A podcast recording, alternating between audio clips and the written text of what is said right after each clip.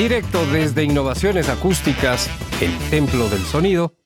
Historias, ideas, buena compañía, con su amigo Diego Kendo Sánchez. La siguiente historia, en mi caso y para muchos, pero en mi caso personal, va al cajón de los misterios. Tiene mucho de, eh, autobiografía o de datos personales más que de autobiografía, porque descubrí este dato a través de una, experiencia, de una relación con un viejo laudero que conocí cuando yo era muy niño. Empecé a estudiar violín a temprana edad. Ah, el violín es un instrumento muy, muy cicatero. A diferencia del piano y la guitarra, siempre digo esto, eh, el violín eh, se cierra y no abre su sonido fácilmente. Hay que buscar la nota.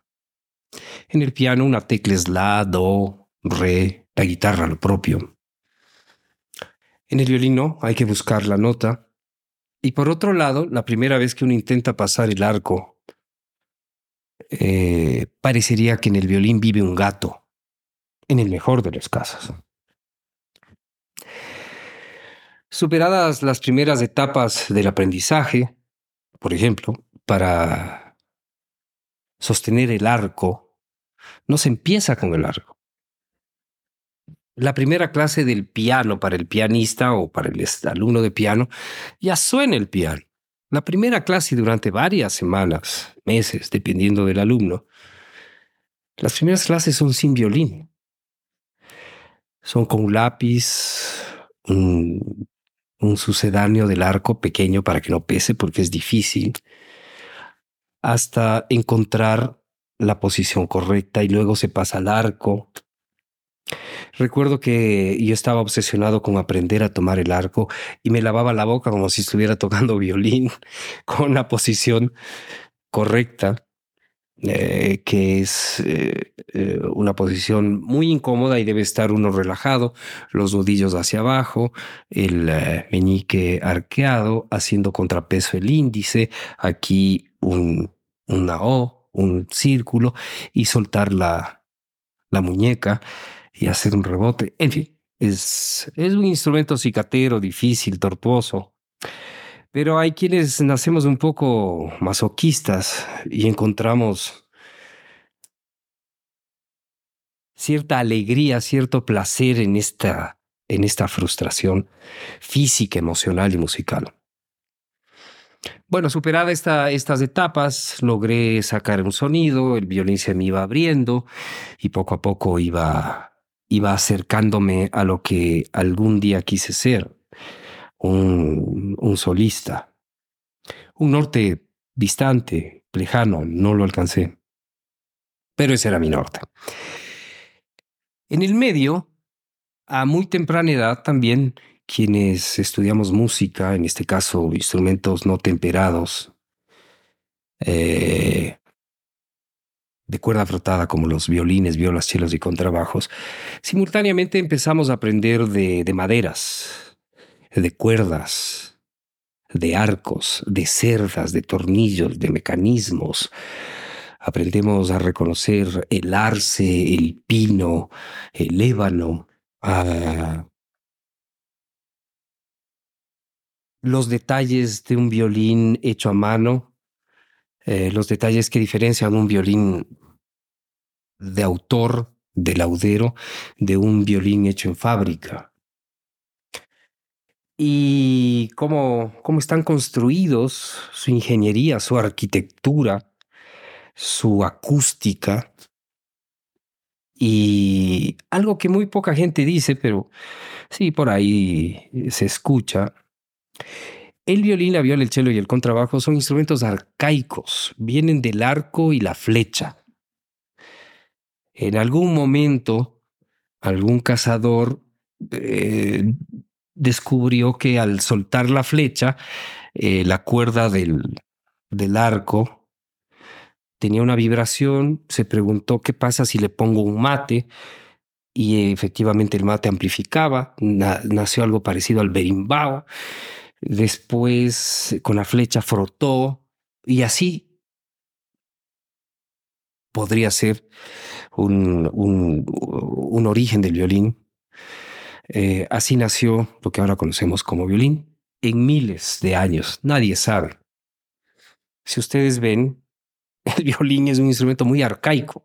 Ahora hay cuerdas de otros materiales, perlón, materiales sintéticos, metales, tripas entorchadas, pero originalmente las cuerdas de un violín eran de tripa, tripa de carnero, de gato, pobres gatos. Eh, la cerda del arco es cerda, cerda, crines de caballo, y, y, el sonido se produce por fricción. Esto, de esto vamos a hablar un poquito más adelante, es interesante porque el violín, para el violinista no, no tiene gran proyección. Hay unos chasquidos, eh, hay unos ruidos que un buen violín no amplifica ni proyecta. El, el auditorio no escucha eso. Entonces, claro, en mi caso y en el caso de muchos otros estudiantes, aparece una fascinación, las maderas, cómo se hace un violín. Y por supuesto, empiezan a hacer la necesidad de tener un violín hecho a mano, un violín de autor. Y por supuesto, también eh, queda claro que será prácticamente imposible tener un instrumento cremonés. Cremona, por alguna extraña y misteriosa razón que está en ese cajón del misterio, fue la madre eh, de la ingeniería del violín, porque a partir de esto, a mediados del siglo XVII, llegó a, su más alta expresión. Eh, el violín ya no tiene, ya no tiene ningún lugar para ser innovado. Sí, hay el Z violín, por ejemplo, los violines que utiliza, utilizaba Didier Locut o eh, Jean-Luc Ponty uh, y otros violinistas. Uh, Joe Benuti perforó un un Stradivari para ponerle un micrófono.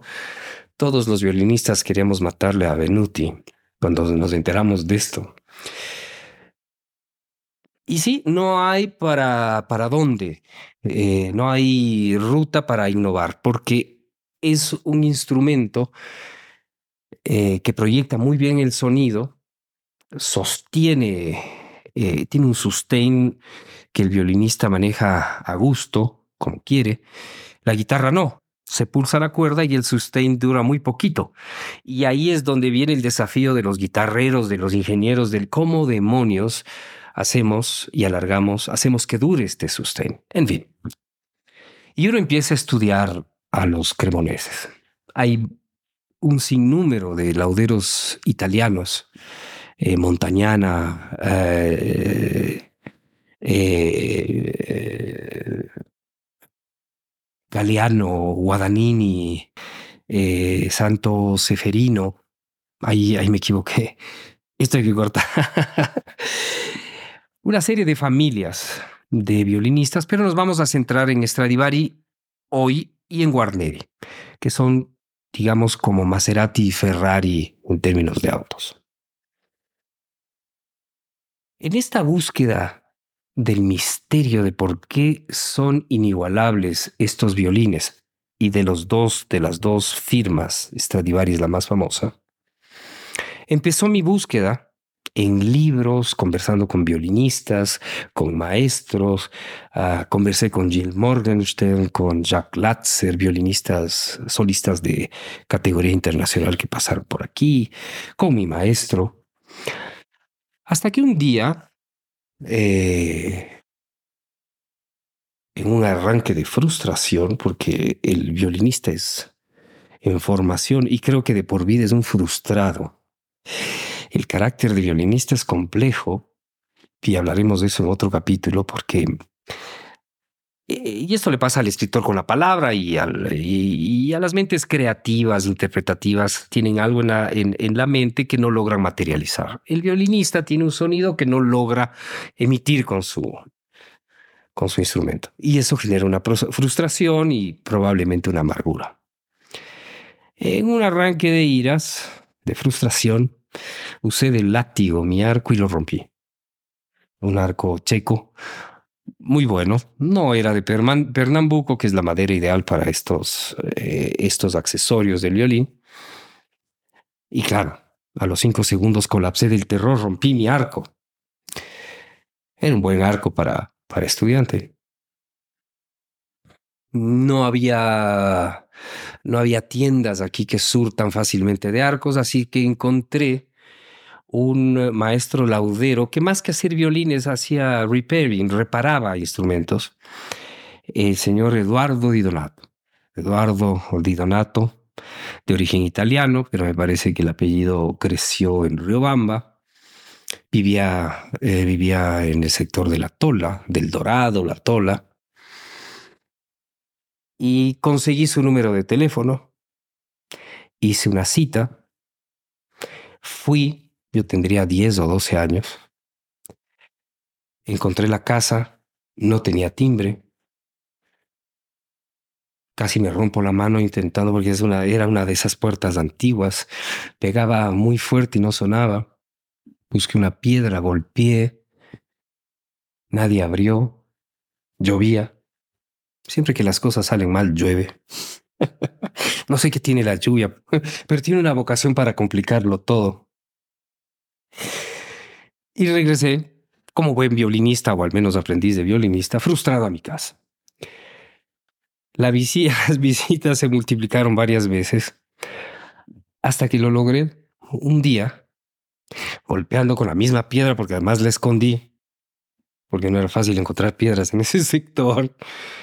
Logré hacer el escándalo suficiente para que una ventana se abriera de par en par y saliera un hombre de tez muy blanca, cabello cano, una nariz prominente, de muy mal carácter, que, que decía en otra, de otra manera, ¿quién me molesta? Un bozarrón. Yo. eh, no sé, logré aplacarle, no sé, los dioses de la música permitieron que el señor diga, ya le abro. Y como media hora después abrió la puerta. Bueno, entré, entré a unos pocos pasos después de la puerta, no me dejó entrar a su taller. Y así fue al comienzo, le entregué el arco, eh, los pedazos, lo que quedaba del arco. Y, y, me dijo de entrada, esto no tiene solución, pero yo le voy a componer, pero evidentemente como se tensan las, las cerdas, hay una presión, eso cede y finalmente un arco no tiene, no tiene compostura. Había que comprar otro. Sin embargo, este hombre hizo magia, porque cuando fui a retirar el arco primero, abrió la puerta a la primera y me entregó el arco con las cerdas sueltas, con una obra maestra de reparación que yo no lograba encontrar dónde estaba la rotura. Creo que eso le gustó mi asombro, los elogios de, de un niño y nos hicimos amigos. Y a partir de eso, eh, me decía, Dieguito, cuando quiera venga a visitarme. Pero decía, eh, señor Di Donato, pero abra la puerta. Eso ya veremos. Eso depende, depende, depende de mí. Depende de que de usted de si quiero o no abrir la puerta. Era un personaje los pantalones hasta acá, él, se ajustaba la correa aquí, una camisa blanca remangada, toda la, la facha de italiano, peinado hacia atrás. Pero era un hombre bondadoso. Y nos hicimos amigos hasta que un día logré, ahí me di cuenta de que me apreciaba, logré entrar a su taller. Imagínense un niño de 10, 12 años con un hombre ya mayor, 70 y algo, que poco a poco iba iba eh, revelándome ciertos secretos, para mí secretos, de la laudería. Era pícaro. Me decía, a usted le debe gustar que las niñas meneen la cola, ¿no? Mm, mm, todavía no, estaba muy chiquito. venga, venga, no sea mal pensado, me decía. Esto es menear la cola. Entonces tenía un, reverbero con un tarro con cola, que era con lo que pegaba sus reparaciones, sus, trabajos. Y me decía, esta es la primera lección. Usted no es una niña, es un niño, pero tiene que menear la cola. Y tenía horas. Era una maravilla. Y poco a poco ah, iba abriendo su taller. Era un taller no muy grande. Son templos los talleres de laude, la, lauderos, guitarreros. Me contaba historias de su hijo, me contaba eh, historias de su vida. Curiosamente, él componía violines sobre todo, hacía guitarras eventualmente, me enseñó cómo doblar las fajas de las guitarras. Me mostró, no aprendí, me mostró con vapor, con calor. Y esas cosas que a mí me resultaban fascinantes. Y eh, poco a poco sacaba por ahí algún libro y me mostraba eh, ilustraciones. Hasta que salió la primera y gran pregunta, la pregunta, ¿qué hace que un Stradivari suene como Stradivari y nadie pueda igualar ese sonido? Silencio sepulcral. Yo insistía, no contestaba. Uh, en medio, eh, yo seguía avanzando como violinista, ya tenía un poco más, unos pocos años más, 15, quizá 16. Y logré salir de un violín hecho en fábrica a un violín hecho a mano, francés, siglo XIX. Se lo llevé, estaba sin accesorios, sin alma. Eh, el violín tiene un, un palito entre tapa y tapa, muy cerca del puente, que transmite las vibraciones de la tapa superior a la tapa anterior y distribuye así el sonido, mientras que las vetas del pino lo hace, distribuye el sonido horizontalmente y las vetas del, del arce, que son horizontales, logran eso. Eso, uh, eso aplica a los equipos de innovaciones acústicas, por cierto. Distribuyen el sonido equitativamente. Vi el violín, estaba destartalado, el violín no tenía los accesorios y yo saltaba de la alegría. Era mi primer violín europeo hecho a mano. Y me guiñó el ojo. Me dijo, sí, vale la pena. Aún no lo había comprado. Bien, eh, conseguí los accesorios, las clavijas, el tiracuerdas, el puente, uh, el botón, uh, el alma. El alma la hizo él. Y me entregó el violín, le devolvió la vida al violín. Y yo seguía preguntándole por qué eh, Stradivari logró hacer algo que ni siquiera hasta ahora, con la tecnología que hay, se ha logrado igualar. Entonces le insistía tanto que soltó una hipótesis. Me decía, me dijo, mire, el señor Antonio Stradivari, para comenzar, no fue el primero de la familia en hacer violines, fue una saga. Así que cuando él se dedica a hacer violines, él ya tenía un gran conocimiento. Ese es el valor de los apellidos, de las sagas, cuando se sabe valorar esto. Así que él fue eh, no eran las palabras de él, pero más o menos era el diamante más pulido de los Stradivari, que se les eh, latiniza como Stradivarius, Warneri, Warnerius, eh, Guidanti, Guidantus. Uh, y me dijo, esa es la razón. Bueno, yo insistía y como ya éramos amigos, más adelante me dijo, verá, verá, Dieguito, el señor Stradivari un poco impaciente. El señor Stradivari, ah, por cierto, esto me había olvidado, era curioso porque esto se me quedó un poco suelto. Él componía violines, pero no tocaba violín, él era flautista. Él era flautista y fue flautista profesional, fue flautista de la Orquesta Sinfónica Nacional. Eh, estuvo en el atril bajo la dirección del señor, del director Ernesto Chancó, eh, de Paul Capolongo hace muchos años, uh, la prehistoria de la, de la, de la Orquesta Sinfónica Nacional, en fin.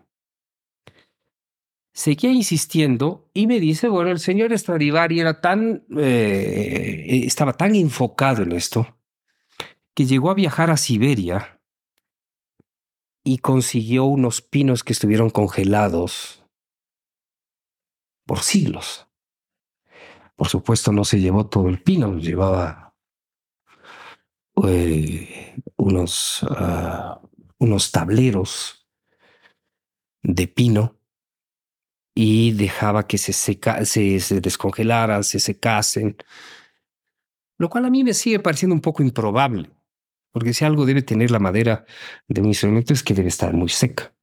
Pero esa es la explicación que él me daba y como era tan severo yo no, no tenía el ánimo de contradecirle, eh, ni tampoco las, ni los arrestos ni el conocimiento. Unas semanas después, un tiempo después, como él veía mi fascinación, yo le veía componer guitarras, violines. Uh, me dijo, me dijo, y creo que fue un regalo. Le voy a decir algo que nadie sabe y que puede ser parte de los secretos. No es del secreto, pero si es un secreto para él que no sé de dónde lo sacó. Y ahí viene la maravilla, el regalo que él me dio. Y me dijo, mire, el señor Stradivari era un genio, un genio y un maestro del de conocimiento, que tenía muchas destrezas. Era un ingeniero acústico, era un arquitecto, era un tallador, por cierto, la tapa de pocos milímetros, las tapas de los violines, empiezan de un bloque más o menos de este tamaño, de este espesor, y se van tallando a mano. El aprendiz en el taller baja este espesor hasta un determinado, hasta un determinado espesor, en donde toma el maestro y le da el toque final. Se habla de los barnices, se habla de toda, de muchas cosas, y el señor Dironato me decía, Stradivari hablaba con los árboles. Ese es el secreto. Un secreto poético, pero tiene algo de sentido. Sé que no necesariamente esa es la explicación, pero puede ser uno de los detalles que hicieron de Stradivari lo que son instrumentos únicos, la mejor imitación de, la voz humana. Por una simple razón. Tenía tal sensibilidad el señor Stradivari que hablaba a los árboles y él sentía la vibración por simpatía de los árboles. Y lograba distinguir quién cuál, qué, qué árbol vibraba mejor con su voz y cuál no. Y el que mejor vibraba, ese era el que talaba, no talaba muchos por suerte, y con esos hacía sus violines. En ese momento yo me quedé con la explicación poética, que no sé si está basado en algún dato histórico, en alguna investigación o, o simplemente, o sí, o simplemente el señor Di Donato ya se hartó de mis preguntas. Y finalmente le quedé viendo a los ojos y le dije de verdad, y él creía eso. Creía eso. Y fue su regalo de despedida porque unas semanas después